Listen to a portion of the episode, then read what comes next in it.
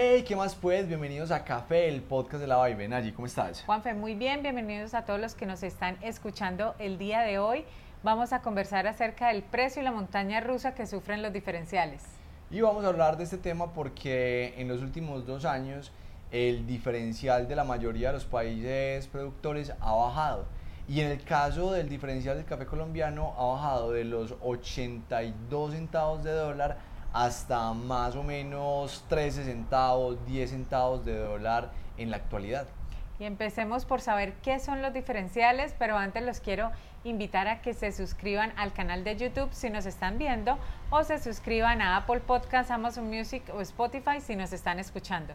Bueno, el diferencial, como ya lo hemos hablado en podcasts anteriores, es el valor que se paga de más o de menos con respecto al precio que se, tiene en la bolsa. En el caso de los cafés de Colombia, de Guatemala, de Perú, se tiene un diferencial positivo por la calidad que se tiene de sus cafés y en el caso de, de Venezuela, de Brasil, se paga un diferencial negativo por la calidad de ese café. Entonces, estos son los diferenciales que están cambiando permanentemente y que en los últimos dos años han tenido una diferencia bastante representativa. Juanfe, al principio del podcast nos decías que ha caído en 72 puntos el diferencial. ¿Podemos hacer un recuento de cómo se ha ido comportando en estos dos últimos años? Este diferencial del café colombiano en el 2022, en julio, estaba en 82 centavos de dólar, que ha sido uno de los diferenciales más altos que ha tenido en los últimos 20 años. Luego, en diciembre de ese mismo año, el diferencial llegó a estar a 57 centavos de dólar.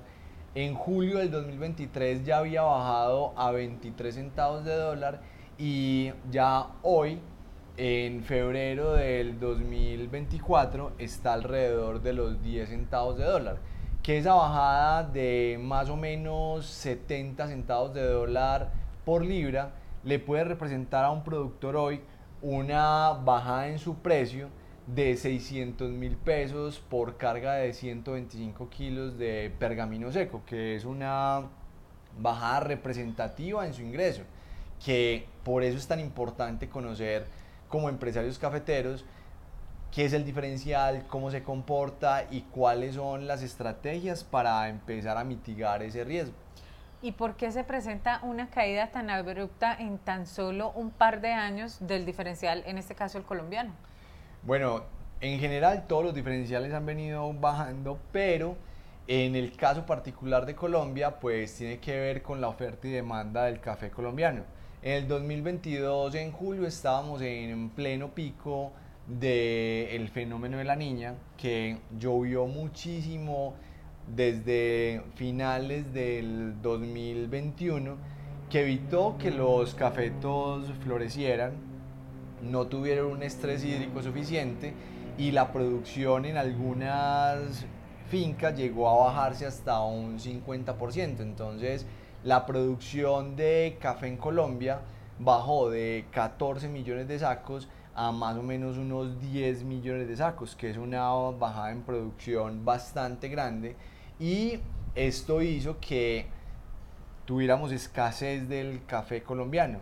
Y en la medida de que los tostadores necesitaban café colombiano para sus clientes o para realizar sus mezclas, pues tenían sí o sí que comprar su café. Entonces, claro, cuando la oferta disminuye y la demanda sigue siendo alta, pues ahí por efecto económico se sube, se sube el precio. Entonces teníamos un precio en bolsa muy alto, pero aparte de eso también teníamos un diferencial muy alto porque había muy poca oferta de café por este tema de productividad.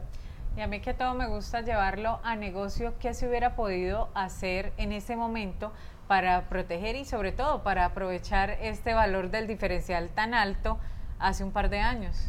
Bueno, en estos casos que el diferencial está muy alto y recuerden que el diferencial no se puede cubrir con ninguna estrategia de, de administración de riesgos, no existen futuros ni opciones para el diferencial. La única estrategia que nos queda es el forward, que el forward es el contrato que pueden hacer los productores con sus clientes, que pueden ser exportadores, pueden ser comercializadores o pueden ser exportadores, que fijen ese diferencial para las cosechas siguientes. Entonces, si el diferencial está en 80 centavos de dólar hoy, lo que pudieron hacer los, los caficultores, si tienen una relación a largo plazo con los, con los clientes, es decir, bueno, vamos a fijar el diferencial y dejamos fluctuar el precio de bolsa como normalmente se, se hace. O si tienen sus cuentas muy bien diseñadas y tienen sus costos muy bien establecidos, pues se puede hacer un contrato forward por todo el precio. O sea, cubrir el precio de bolsa y cubrir el diferencial en un solo contrato y así asegurar el precio que necesitan para cubrir sus costos y tener una rentabilidad en su negocio. Y acá yo le agregaría a lo que acabas de decir de tener muy claro los costos de producción, también tener en cuenta las relaciones de confianza que se han ido creando con esos clientes y por eso la importancia de honrar los contratos y lo que se va pactando a medida que va pasando el tiempo, porque podrían haberse aprovechado precisamente este pico que teníamos hace un par de años atrás y otro tema tendríamos el día de hoy en la producción de café en Colombia. Juanfe, y acá también eh, quisiera invitar a los empresarios cafeteros que nos están escuchando el día de hoy, que se está haciendo muy raro este tema de saber qué son futuros, qué son forwards, qué son opciones, pues invitarles también a que lean el libro de nosotros de cómo ganar siempre en el negocio del café, que de manera muy clara, didáctica y con herramientas y ejemplos, pues pueden ustedes ir aprendiendo de qué estamos hablando aquí a diario, porque al final del día no solo basta con tener una excelente producción, una excelente calidad, sino que tenemos que tener herramientas de administración de riesgo de precio que nos ayuden a proteger nuestro negocio. Entonces, súper invitados todos a leerlo. Claro, ahí está todo muy bien explicado, con una terminología muy clara y les va a ayudar a entender cómo se puede empezar a surfear por este mercado que cambia tan rápidamente. Y el tema del diferencial en el día de hoy, pues es bueno, ¿qué vamos a hacer con el diferencial actualmente que está más o menos en 13, 10 centavos de dólar y qué puede pasar en el futuro? Resulta que el precio aún está alto, está alrededor de los 190 centavos de dólar que el, para el promedio que se tiene del precio del café en la bolsa de Nueva York está todavía por encima del 1.40, que es como la parte superior del canal que se maneja en el, en el precio. Entonces, mientras que el precio esté tan alto, hay que aprovechar para ir fijando tanto el precio en bolsa como el diferencial, así esté en 10. ¿Por qué? Porque el mercado siempre está tratando de llevar los diferenciales a la mínima expresión para que se iguale el precio que se tiene en bolsa con el precio que se tiene por fuera de bolsa. Y así ser más coherente en ese, en ese referente que se tiene en el mercado internacional. Entonces ahí es donde tenemos que empezar a activar esas estrategias de administración de riesgo para que el precio que tengamos asegurado sea el que nos asegure esos costos y esa, y esa utilidad. Y nosotros como tostadores, pues también empezar a hacer nuestras negociaciones forward, aprovechando que el diferencial está relativamente bajo. Porque así el precio esté alto, nosotros como tostadores podemos hacer negociaciones con los productores y decirle, listo, no vamos a negociar el precio de bolsa, ese lo, lo, dejamos libre y lo pactamos en el momento que vayamos a hacer el negocio, pero el diferencial va a ser tanto y tener una prima fija para la negociación del café que vamos a comprar en los próximos meses. Y así nosotros como tostadores asegurarnos esa utilidad y esa rentabilidad de nuestro negocio.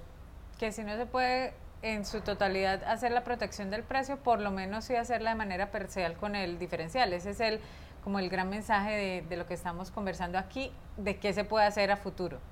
Claro, y viendo las floraciones que se están dando en todo el país, que eso es otra señal, cuando ustedes ven esas floraciones tan espectaculares, con esos aromas tan ricos, pues eso es una alarma de lo que puede pasar en diciembre, noviembre de este año, que si el clima sigue siendo favorable para la producción, pues vamos a recuperar parte de, de, esa producción que teníamos hace tres años, tres años y medio.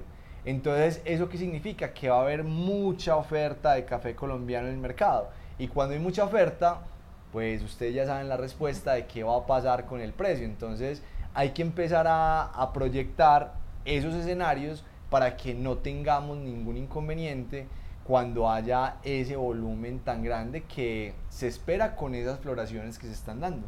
Esperamos que este capítulo les sirva para elevar sus habilidades y para acelerar los resultados de su negocio de café. Recuerden pasar la voz que si no son ustedes, son familiares o amigos que necesitan escuchar lo que compartimos aquí a diario en Café, el podcast de la Vibe. Recuerden que este espacio es de ustedes, se pueden suscribir en cada una de las redes sociales donde estamos compartiendo toda esta información, pueden hacer comentarios, preguntas, decirnos qué temas quieren que desarrollemos y ahí estaremos súper pendientes de ustedes. Que estén muy bien y que tengan muy felices cafés. Chao.